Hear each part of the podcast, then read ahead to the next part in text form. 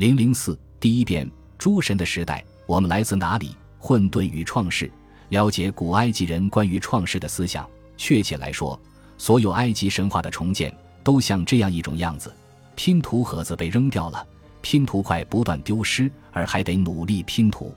在过去，当埃及学家面对来自各地的支离破碎的、各种各样的和明显相互矛盾的创世神话残存部分的时候，他们根据崇拜中心的不同，把这些神话分成若干个系统，这就是学界提及的孟菲斯神学或赫利奥波利斯神学。这种划分的依据是，这些崇拜中心被认为创造了神话的原始资料。有时候，埃及学家主张这些提出各种各样解释的崇拜中心彼此之间存在竞争，这意味着埃及某个城市的祭司会对其他城市的祭司嗤之以鼻。因为他可能认为，以伟大的明教者面目现身的阿蒙神地位要在创造拉神的圣牛之上。也许他们是有这种竞争的行为，但是不管情况如何，这些各种各样的创世叙述事实上有着高度的一致性，它们具有同样的基本主题，遵循相似的叙述结构。地区性的崇拜中心。似乎只是向普遍认同的神学的基本内容中加入一点自己的东西，强调某些神明的重要性，创世的某个阶段或某个方面，用他们自己的本地神明取代其他神话版本中提及的另外一些神明。通过这种方式，埃及各地的祭司提出了可供选择而非彼此竞争的神学理论，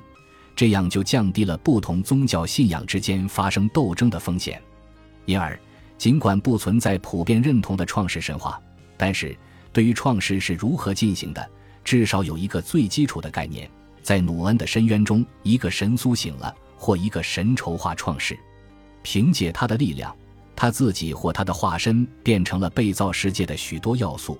从而创造出了第一批神明，创造出了从水里浮出来的第一个土堆。此后，太阳第一次升起。给曾经黑暗的地方带去了光明。在新王国时代，大约公元前一千二百年左右，底比斯出现了把埃及的主要神学传统统一到以阿蒙神为终极创世者的神学体系之下的尝试。因而，这个时代为我们可以更为详细的描述创世活动提供了一个极佳的立足点，因为此时期的文献可以提供关于埃及的世界起源观念的最佳见解。而且这个时代也合并了埃及那些最重要的崇拜中心的信仰传统，其中主要有赫尔摩波利斯传统，强调宇宙创造之前的八个神明；孟菲斯的普塔赫神庙的传统，主张言语创造万物；赫利奥波利斯传统提倡阿图姆从一个蛋或种子中产生并演化成物质世界。因此，在本章中，我们借鉴埃及学家詹姆斯·皮艾伦的著作成果。在拉美西斯时代的阿蒙大颂歌的指引下，来考察埃及人对世界创造的认知。